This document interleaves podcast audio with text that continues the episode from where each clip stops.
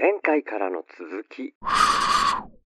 なんだろう。そそれを気づいたからといってな泣き止むわけではないんですけど。うん。うん。う。うんん。ただでも、うんななるほどねなんて言えばいいなんて言えばいいんだろな、なんて言いますななんかね、今、ちょっと掴みかけてる気がするんですけど、な、ななんて言えばいいですか？なんて言えばいいかちょっと待って。う。傾聴。でも、はいちょっと、ちょっとでも例が、例がな、離れ、離れ、や離でもれというか、あれですね。うんはい遠いかもしれないですね。いや、でも、同じことだ。あの僕もやっぱり、あの、さっきは、ちょっとその、ビジネスのプロジェクトみたいな例で考えましたけど、うん同時に考えたのは子供なんですよね。だから自分の苛立ちだったりとか不満をうまく言葉にできない、したいってことで、うん。子供も同じだと思うんですうん。よね。で、うん。なんか子供の場合話聞いてみると、普通になんか学校で嫌なことがあったってことが、行動の原因だったりとか、うん。うん。もっとお腹空いてるみたいなことが、給食食べる時間がなくて、うんお腹空いてるみたいなことがうんあって、うんめっちゃ苛立ってるみたいなこともあるわけじゃないんです。僕もありましたある。給食のおかずがまさか焦げてて食えないみたいなことがあると思わないじゃないですか。うん。うん。そんなことあったんですか？その日はショックで、ショックもあって、すげえ機嫌悪かったのを覚えてるんで。うんそれ、それぐらいあり得るわけですよね。うん。でもなんかすげえレアケースうん子供にとって、子供にとってなんか、なんかムカつくっていうことだけが出てて、うん。うん。だから、どうなんですかね。なんかちょっと今までの文脈の話になる、つなげると、その、うん。シュラさんがおっしゃると、その、えっ、と、ちょっと待ってよ。えっ、と、ごめんなさい。メンテナンスともう一つは逆、何でしたっけ？さっき、あの、タスクファンクションです。タスクファンクションか。タスクファンクション課題達成そうそうそう。そうねはい。課題達成ですね。タスク、そう、タスクファンクションは日本の企業ではまあ大体機能してると。で、メンテナンスファンクションが機能してないことの一つうに、ん。結局その、うん構成員全員が、うん、あの、うまくセルフメンテナンスをできないからっていう前提があるんじゃないかなってちょっと仮説で考えてみたんですね。うんうんうんうんうんうんうん。つまりその、今言ったその傾聴のテクニックとかも踏まえてな、あの、お話も、え聞いたお話も踏まえてなんですけど、うん。自己理解がうまくできないもんで、自分の今のその、うんなんか、抱いてる感情とか、うん、っていうものをうまうんく、その、言語ができない。言語ができないから、仲間に伝えられない。で仲間に伝えられないうん。けど、あの、渦巻いてる不安だけが、こう、チーム全体によどんでて、うん、で、パフォーマンスを発揮できないみたいなことは絶対あると思うんですよね。うん。うん。でも、じゃあ、これがぜ、まあ、全部言語化できるかどうかっていうのはちょっとまた置いといてなんですけど、少なくともなんかその、うんうんこの人は不満は抱いてるんだなってことだけでも共有できないと、うん。うんうんその不安を飲み込んでみたいなことになっちゃうんです。最初は顔に出してたけど、だんだん顔に出せない、あの、う演技が上手くなって、顔には出せなくなったけど、ずっと不満を抱いてて、どっかで、あの、もう来月で辞めますんで、みたいなことになっちゃうっていう。うん。うんうんうんうんうんなんかもうさ、シシュラさんそんな感じだったかな辞 める時の。もしかして。ああ、俺辞めるときですか。そうですね。でもなんか今の話、そう、なんかちょっと、なんか今話してて、あれ、シュラさんの話じゃないと思っちゃったんですけど。まあ確かに、その、その時は、うん。自己理解が。確かにな、その、わかっ、何かに多分気づいてくれる人がいればう、んうんうんうん。ちょっと、もう少し。ちょっとはなんか、もうちょっと、もう少しなんとかなったかもしれないんですけど。うん、会社うん。まあそれを言えば甘いですかね。え？うん。あの、甘い？なんだろう。一番、一番最初に入った会社、俺、転職2回してるんで、はい。一番はい最初に入った会社も、うん。すごい、あの、厳しい会社だったんですはいね。へなんか、うん。なんかノルマをな抜けて頑張ろうみたいな。うんで、これをなんか、これを、これでビビるような人は、この会社からはいりませんみたいな。ま。マジか、この絵に描いたような。すげ。でも、まあ、ちょうどリーマンショックの後だったんで、はいなんか、あの、就職できただけでも、あーあのうんなるほどありがたいというか、うん特に広告業界が、まだ、まあ、うん、その時、その時ガーンと元気なくなったんですけど。広告業界だったんで、うんそその時はまだ、まあ、ある意味ちょっと憧憧れのうん業界でもあったから。頑張ってたんですけど、うんその時は辞めるって言ったら、うん。えっと、まあ先輩一番年の近い先輩に、うん。ああ、辞めると思ってたよって言われたんですよ。おお。おお、辞めると思ってたら、もうちょっと声かけんかいと思ったんですよ。やめるかと、けんかい。えー？そう。やめると思ってたよ。なんだよ、みたいな。もう、なんか、気づいてんのかよ、と思ったんですけど。はい。で、それをなんか、ね、辞めるからって同同期に話したときに、ううんん。うん。ね、なんか、上司は、上司に言ったらこういうふうに、なんか、辞めると思ったよって言われたんだけど、でもそう。いうふうになんか気づいてたんなら、ちょっと、もうちょっとなんか声かけてくれてもよくないって言ったら、うん。なんか、いや、お前、それは、それはお前が甘いよ、みたいなこと言われたんですよね。同期にえほえ、ほえーと思って。甘いね。でいやめてって、で、二社目、二社目辞めるときは、まあ、ー。うん。そんな、なんか、うんえ、ま、ま、まさかお前が辞めるなんてみたいな感じだったんでう、ん。うん。だからまあ、一社目、一社目でその、ね、自分が甘いんだなと思って、そのね、うん二。社目に入ってるんで、まあ、あその、あ、あ、甘えちゃいけないんだなっていうのがあったんで、別にそれ、なんとも思わなかったですけどね。うんその、うんうん、なるほどな。予想してなかったとか。うんそっか。いや、じゃあなんか、思思ったのは、その、なんかそれに対して、お前が甘いんだよっていうのが社内風土だなって気がしましたね。あ、でもそれ友達、え？それ同じ会社にいた友達？まあ、友達っていうか、うん結局その同期ああ、同じ会社の人だったんですね。はいはい。同じ会社同期入社の人なんですけあどただ会社の同期入社って言っても、うん。あの、リーマンショックで、か、あの、初任、初任研修っていうか、新入社員研修が飛んでしまって、おおおおすごいな。本当は、本当は福岡の支社ではい3ヶ月間ぐらいうん。研修する予定だったんですよ。ううん。だけど、その福岡勤務がなくなって各支店に直接配属みたいになっちゃって、はいはい。同期、同期って言っても3日とかぐらいしか一緒にいなかったんですけど、うん最初の。うん。入社式と、うん。まあちょっとした説明で、一回お酒飲んだぐらいで、うん。うん。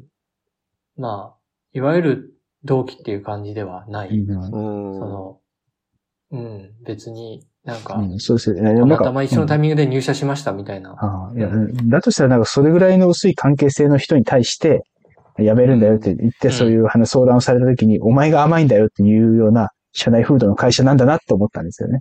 うん。なおさら、なおさら思いました。そうですね。そうそうですね。そうそうでしょう。そういう、そううそういうことを言わないといけない会社なんだなっていう。うん。甘いんだうん俺は甘くないぞっていうことでしょ。うん。そうだったんでしょうね。うん。そう。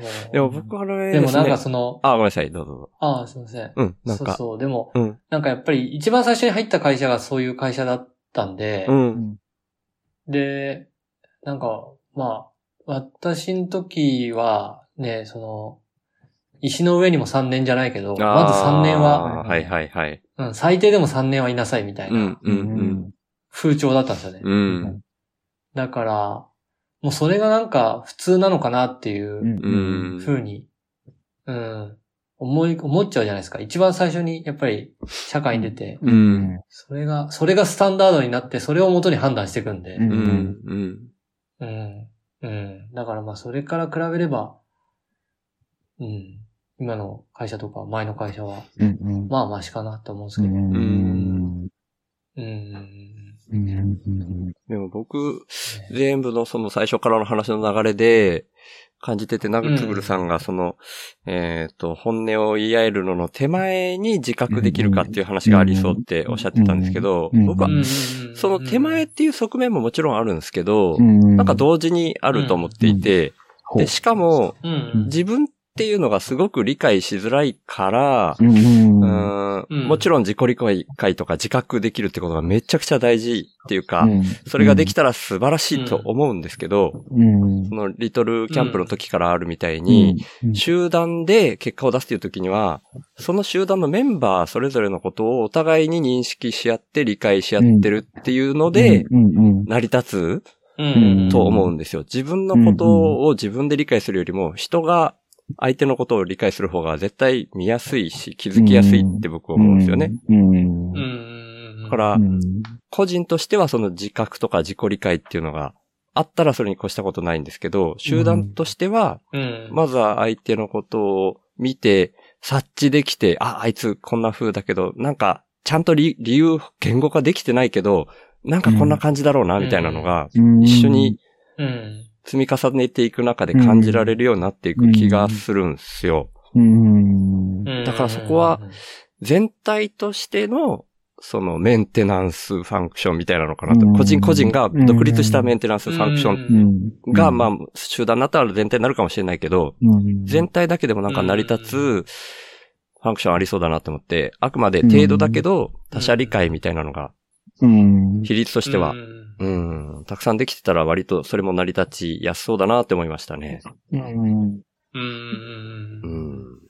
じゃあなん。かそこがやっぱりムードメーカー的な人の役割がうまく言語ができないみたいなことかもしれないね。あの、なん。か、ううん。うん。うん。なん。かその、うん。あん。ま成果上げねえん。だけど、あいつ行くとうまくいくよ。あいついないうん。うん。と、なん。か長期で休ん。でる時にやった仕事がなん。か全然こう進まないみたいなこととかうん。あると思うん。ですけど、でも、うん。なん。か、なん。かその、定量化できなさとか、うん。いやそれまた、橋本さん、うん。だからなんかその、その人の役割の言語化ができないみたいなことがあったりすると、うんなんかうんそ、層の人を見たときに、あいつ成果上げてないからもうクビにしようよみたいなことになっちゃって、そこのうん組織とかがうん排除されて、で、結局のところそのパフォーマンスが全体下がってしまうみたいなこと？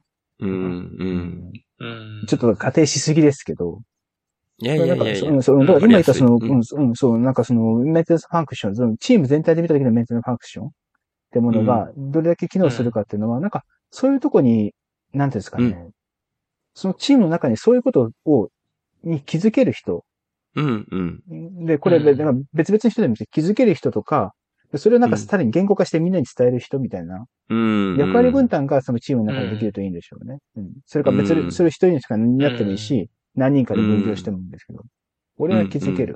で、なんかそれをそれとなく他の人に伝えて、口がうまいやつがそれをみんなに伝えると。うん。うんみたいなことが、うん。でも全員が全員言語化能力高いわ、高い人があるわけではないと思うんですよ。うん。う。うんん。ただ、なうん、そうですね。うん。そっか、必ずしもそこまで自己理、そっか、自己理解って言うけど、今、周さん言った通り、すごい難しいことなんで、うん。自己理解をするためにその対話することが、対話とかコミュニケーションを取るってことが、あの、うん自然とできてるみたいなのが重要かうもしれない。ん。うん。だと思います、ね。どれだけセルフメンテナンスが上手い人が、うんちが集まっても、個室でなんかゲームやらされたら、うん。しんどいと思うんで、うんうん。しんどいとかうまくいかないと思うんですよね。そうですね。うんあとはその自己理解がめっちゃ苦手なキャラっていうか人もうんいる気がしたもんで、そう聞いうてた時に。うんそうそうですね。うんうん。うん。そうん、だからそういう人たちが抱え、あ僕はあの文脈で言ったから、そういう人たちが抱えてる不満みたいなものを救い上げるような組織じゃないと、多分、うんうまく機能しないよねってことを言いたかったんですよね。うん。うん。ううん。うんうん。でもそれはそうか、その人自身が全部席を負う必要はなくて、そのチームの中うん。とかね、ううんんそういうことを見れる人がいればいいのか。うん。っていう感じがしましたね。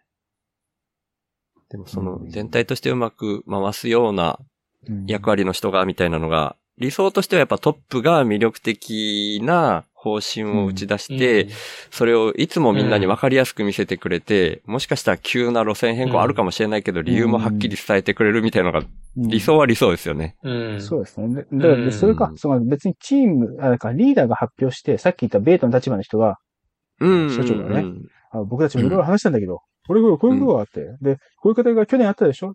それうん。を改善するためにこういう期間を化されてるんだよ、みたいなことを言ってくればいいんですよね。声色が、かわいいだ誰かの真似してるっぽいな。いないんだ、いないんだけど。あ、いないいないいない。あ、ごめんなさい。架空の、架空のベータ。あ、架空のね。あ、なるほど。いたのかなとか思いながら聞いてました。ここに点ベータを置くみたいな意味の架空のベータですね。うんうんうん、なるほどう。ん。うんうん。そうですね。ある程度の人数がいたら。うん今、ああ、すみません。どうぞ、いや、どうぞどうぞ。あのーうんさ、さっき、あ、さっきじゃない、昨日か。昨日、あのー YouTube で、うん。あのー日本人なんですけど、うん。サッカーの、うんうんあの、ウェファチャンピオンズリーグっていうわかんない。ごめんなさい。大会があるんですね。ええはい。あの、ヨーロッパのクラブが、うん。クラブ同士が戦ってチャンピオンを決めるってい。うはいうん。うん。で、そのウェファチャンピオンズリーグで働いてる日本人の方がいるんですけど、おー。スポーツビジネス。の。うん、で、はいその人が言ってたのは、はいうん。あの、これから大切なのは、そのトップはちゃんとビジョンを出していくことだよ、みたいなこと言ってて。うん。うんうん。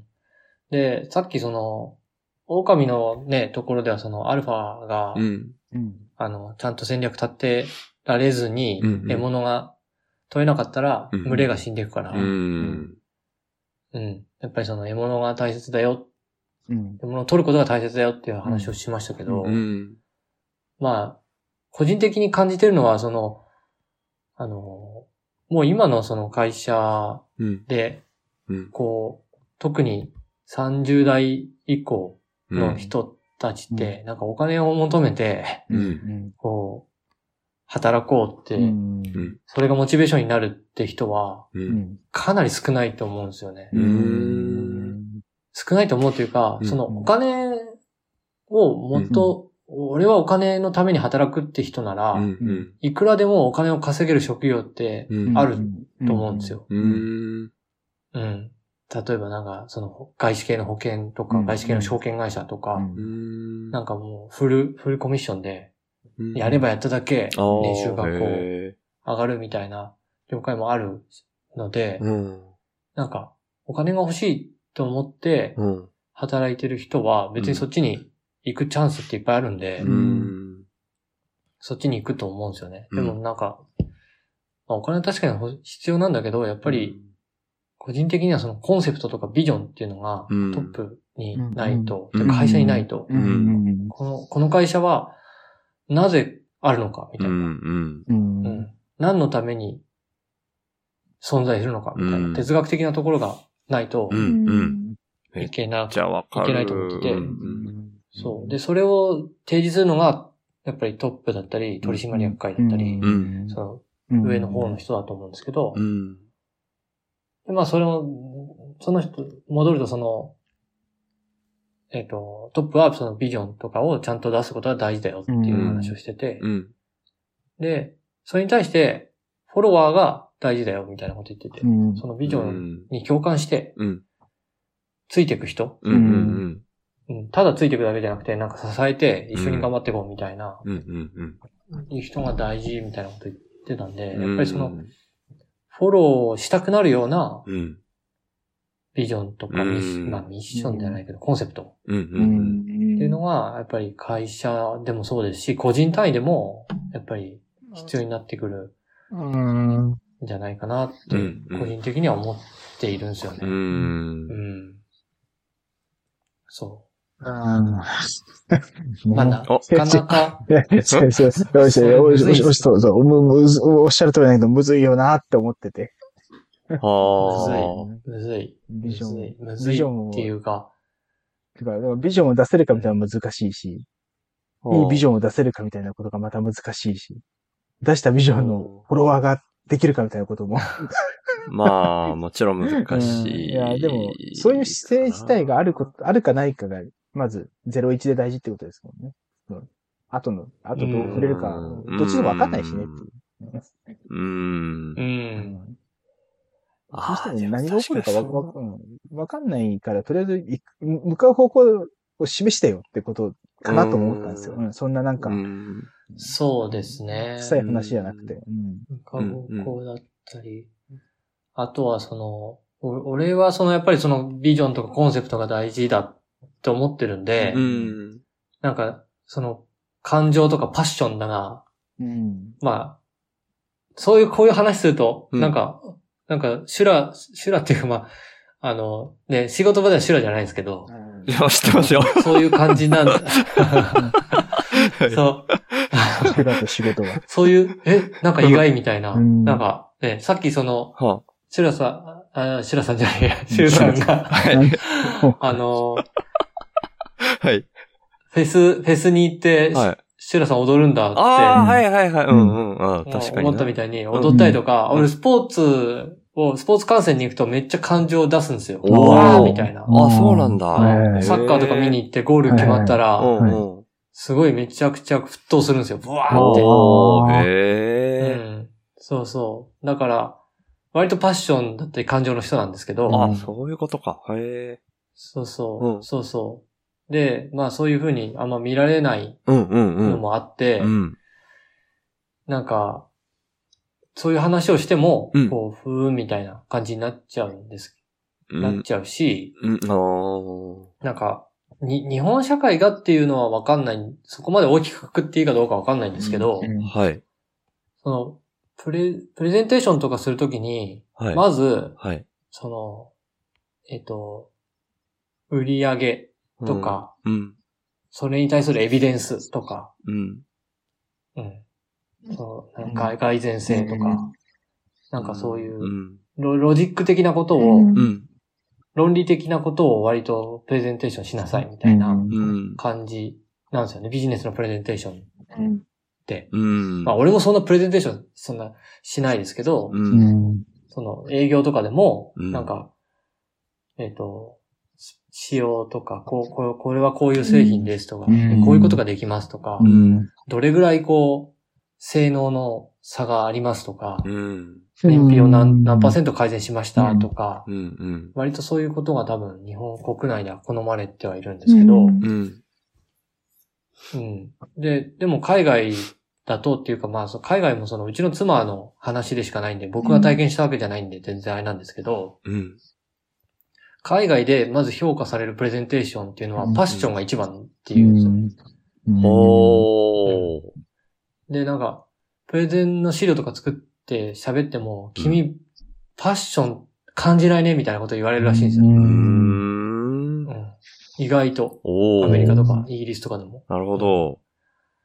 うん。だからやっぱりその、ファッションとかビジョンとか。っていうのは、なんだろうな、その、ひ必要うん。だしう、ん。えっ、と、なんかその、遊び心の中から生まれてくると思うんですよね。なんかそういうのって。うーん。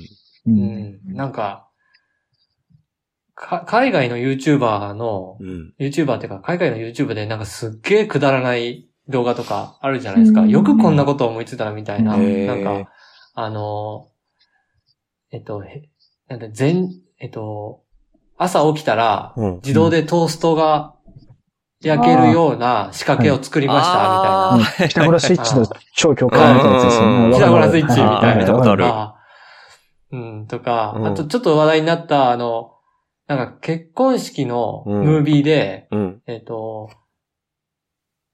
えっ、と、花嫁を車に乗せて、うん。車がちょっとゆっくりこう、あの、進んでって、うんで、その見えないとこからなんか、友達が登場してきて、なんかミュージカル風にこう、あ踊って、最後プロロポーズするみたいな、あ。フラッシュモブ。ちょっとチープだけど、そう、フラッシュモブの走りみたいな。やつが、うん。うん。おそらく日本人はそういうことを全然考えないけど、なるほど。なん、か、海外の人ってなんか、くだらねえけどすげえ面白いな、みたいなことを、なんか、なんか遊び心が結構あるはあ、ような気がするんですよはあ、はあ、なるほどね。う。ん。そう。だからなんかそういうなんかこう余裕だとか遊び心みたいなあところからう、ん。あ。なんか、そう、でもそうかもしれないですねパッションとか、あフィーーリングみたいな。そうだ、なんか遊び心とか、その、そういう、うそういうものを出せるうん。こと自体がいいチームなんだなと思いましたね。その、うん。うん結局、うんそうそうですね余裕そうですね余裕なんかそう、うん。うんなんか、基本的になんか楽しんでやれるみたいなのが一番いいんで、なんかパフォーマンス発揮するには。うそうだよん。な。確かに遊び、遊び心はめちゃくちゃいいかもしれない。ちょっとした冗談、だからなんか、突拍子もないアイデアってあ遊び心からしか生まれないと思うんで、うん。ロジックロジック、エビデンスをもとにロジックを積み上げるだけだと絶対に生まれないと思うんですよう。ね。ん。うん、うん、うん。で、遊び心から出てきたアイデアが、うん、あの、うん意外とその、それまでの、それこそエビデンスみたいなものを、を踏まえて考えると、すごいいけんじゃないかみたいな、道を開くことがあるはずなんですわ。うんうん。うんそれが許されるかどうか確かに大きいな。あなるほど。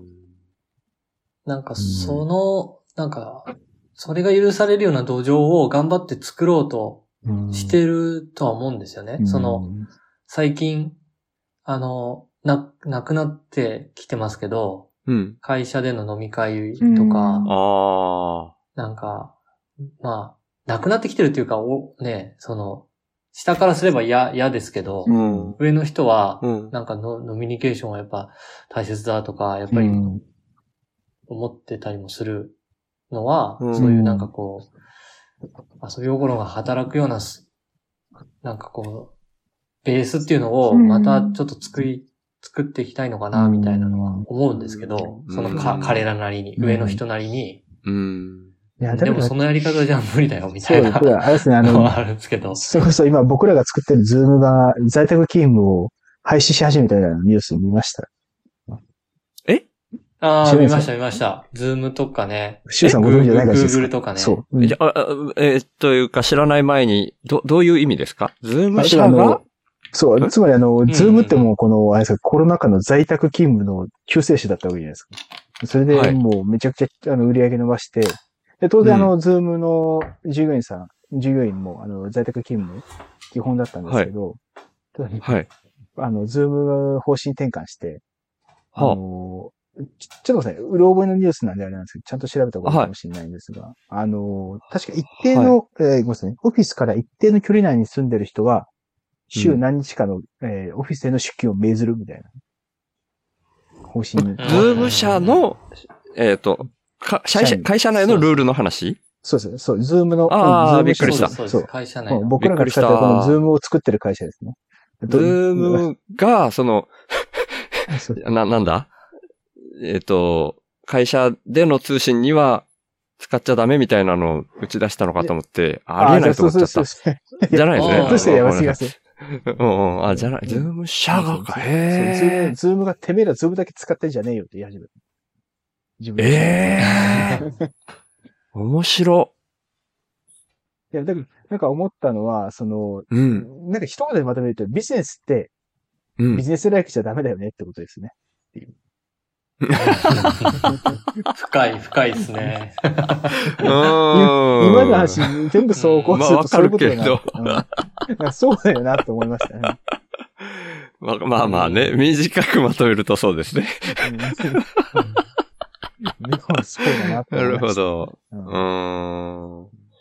でも僕もなんか途中で僕のそのメンテナンスファンクションのところで課題として僕が思ってるみたいなところとやっぱ通じるなと思ってるのが、そういう遊び心を持てるみたいなのが、うん。余裕を持てる状況だったり、トップがそういう風に余裕持たせてくれたらできるみたいなのが、うん。やっぱ前提としてやりやすいものとしてはあると思うんですけど、うん。とはいえなかなか、うーん、なんていうのかな。状況として追い込まれていくみたいなのって、どの社会でも結構あるのかなと思って、うん。社会情勢もそうだし、うん。今、うん、あの、物価がどんどん上がっていることだったりとか、うん。そういうの全部ひっくるめてなんですけど、でも、そんな中でも、うん。笑い心、ん？うん。えー笑い心じゃねえや。あ遊び心。ごめんなさい。うん。遊び心を持つみたいなのが、うん。できるできないがなんか、できたらいいんだろうなって思いながら答えないんですけど、そういう意識しながらうん。聞いてましたね。余裕あったらね、全然そんなくだらないこといくらでもできるけど、うん。余裕ない中でもそっちがうん。やっぱ大事だよねっていうのをうん。忘れずにいかないと、うん。どんどん笑いがなくなっていくのかなとか思って。う、ん。うん。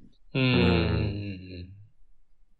答えはないんですけど、どうどうやったらいいんだろうな。うん、うん、はい。余裕、余裕のないうん、中でも、うんその、なんだろう。なんだろうな。その、楽観的なリーダーうん、うん、その、なんか、やば、本当にやばい時に笑ってるみたいな。うん。うん。あ、やべえみたいな感じで。あーいいですね。うんそうそうそう。もう、誰もが深刻な、ね、うん社員はみんな、これやべえんじゃねえのっていううん時に、うん。なんかこう、まあそれで笑ってて本当に潰れちゃったらシャレになんないんですけど、うん うん。でもなんか、まあなんとかなると思って、うん。まあ、やべえな、なんでもなんとかなるよね、みたいな。うん。っていうリーダーが、いればいいですね。いいですね。なれれば、なれればいいですね。なれればっていうか、まあ俺はどっちかというと、なんとかするって思っちゃうタイプなんですよね、俺は。はいはい。あの、問題に対して、うんなんとかしなきゃって思っちゃうタイプなんで、うんそういう俺、うん俺はそういうのには、うんそういう人にはなれないんですよ。ああ。うんうん。なるほどなんとかしなきゃうんと、か、うん。た、たまになんか自分でもその戒めとして、俺がいなきゃとか思っちゃう時あるんですよねこの仕事俺がいなきゃなとか、へえう。ん責任感がちょっと強くなりすぎちゃう時あるんんですよ。うん。でも、いや、俺がいなくても回るよねっていうのを、うんうん。なんかそそれただの思い込みだよねっていうのをうん散々、あの、経験してきてるんでう、ん。うん。そのな、まあなんとかなるっしょみたいな。のをうん。トレーニングはしてるんですけど、うんうん。本当になんか、それこそ自己肯定感がめちゃめちゃ高い、うんう。ん。なんか、うん。いや、なんとかなるよ、みたいな。うん大丈夫、大丈夫、みたいな。う。うんん。みたいな。人がいると、う。うんん。いい、いいような気がしますね。その本当にやばい、地獄でも笑ってるみたいな。中国でもある。地獄でも笑うみたいな。うんうんうん。うん。確かになうん。なんかね、ねこれ今地獄で笑ってる人って思いついたのが、樋口さんだったんですよね。ああ、でもまさにそうかも。いいかねパレットのあの危機の話を聞いてると、うん。笑ってたらあ、どうかわかんないですけど。そうなんですか？俺ちょっと、もう今めちゃくちゃ重なってるんですよね、ひ樋口さんね。その、うんああんまりこれ言っちゃダメなのかな。別にでもつ、あれ、X とかでも言ってますもんね。いやいやいや、どこまで言ってるか、僕もちゃんと把握してないんで。あ僕も正確には知らないですよ。でも、うんいろんなこう大変なことがなぜこんなに連続して起こる的なうんことをうんうんうんつぶやかれてるんで。いいいかねパレットが潰れてかけた時の話とかを。ああ、その話か。ごめんなさい。そそそそっちですね。今、経営、経営の。失礼しました潰れかけたうん、そうそう。うんうんうんうん。でもなんかわわかわかんないですけど、その、それでもなんかその、いわゆるフォロワうんー。が残ってくれた、今回のあの、あそこの場合と青柳光也さんうん。が残ってくれたのは、うんうんうん多分その、うんなんていうんでしょう、ビあの、ビジネスライクだけじゃない、うん、もっとも濃密で、うんうんウェットな付き合いだったりとか、ううん。樋口さんがその、醸成しようとしてるものがあったからなんだろうな。うん。うん。そういうのが、ああ、なるほどね。まあ、かといってね、樋口さんね、別にこれ公表してるからですよ。借金が6500万って言ってるから全然、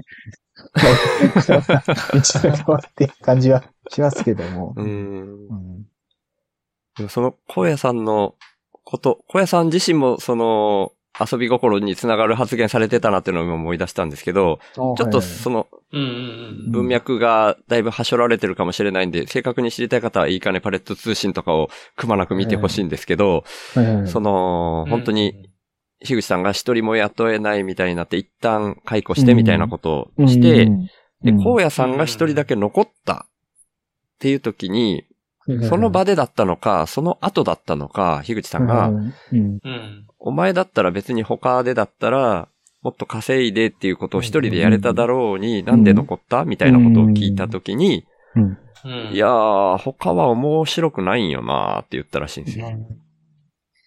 だから、面白いかどうかが一番大事だったってことですよね、うん荒野さんにとっては。うんうんそれってやっぱ遊び心なんだなって今の話と接続してうん思いましたね。うんうんシュラさんがさっきお話しされてた、うんその収入面だけじゃ測れないところですもんね。うーん。まさに。うん。近い。ちょっとね、あの、はしょりすぎだし、あいや、そこのタイミングじゃないよとかいうか、かもしれないんで、うん ちゃんと、あの、うん、うんその発想。うんそそその話はなんか覚えてるんで、ですよね。どっかではありますよね。ちょっとうん、はしょりすぎかもしれなそいうけどそう。そうそう。うん。うん。うんうんいやー締めますか？そうですね 今日はそんな感じのなんか、うん時間的にいい感じになってきたのそうで、ね、話としてもうん遊び心っていう着地心点が。見えてきたかなと思ったんで、はい。我々もうんこれから先も遊び今心を持って日、今日は本当に、本当に遊び心のあるね、はい。収録でよかったなと。僕、前回みたいに意識の話とかしてたら多分もう死んでますからね。あれ？あ、そうでしたっけ？ぜ前回そういう話だっけ？もう忘れてた。前回そういう話ですね。ああ、でしたっけ？すいません。いろんなことを収録しすぎて。寝不足疲れで、これで意識の話されたら俺、死ぬんだろうなと思いながら今日の収録の はい。意識と大丈夫でした。ごめんなさいいねや。無意識おになってました疲れの中。いや無意識、そうだったら無意識になってましたもん。ああ、よかったよかった。た。だからね、遊び心のある収録でよかったなと思いながら、よかったですね。はい。はい忘。れられますね。そんな感じで今後も無理なく続けていきましょう。はいありがとうございます。今日もはいあ。りがとうございました。はい、ありがとうございました。ありがとうございました。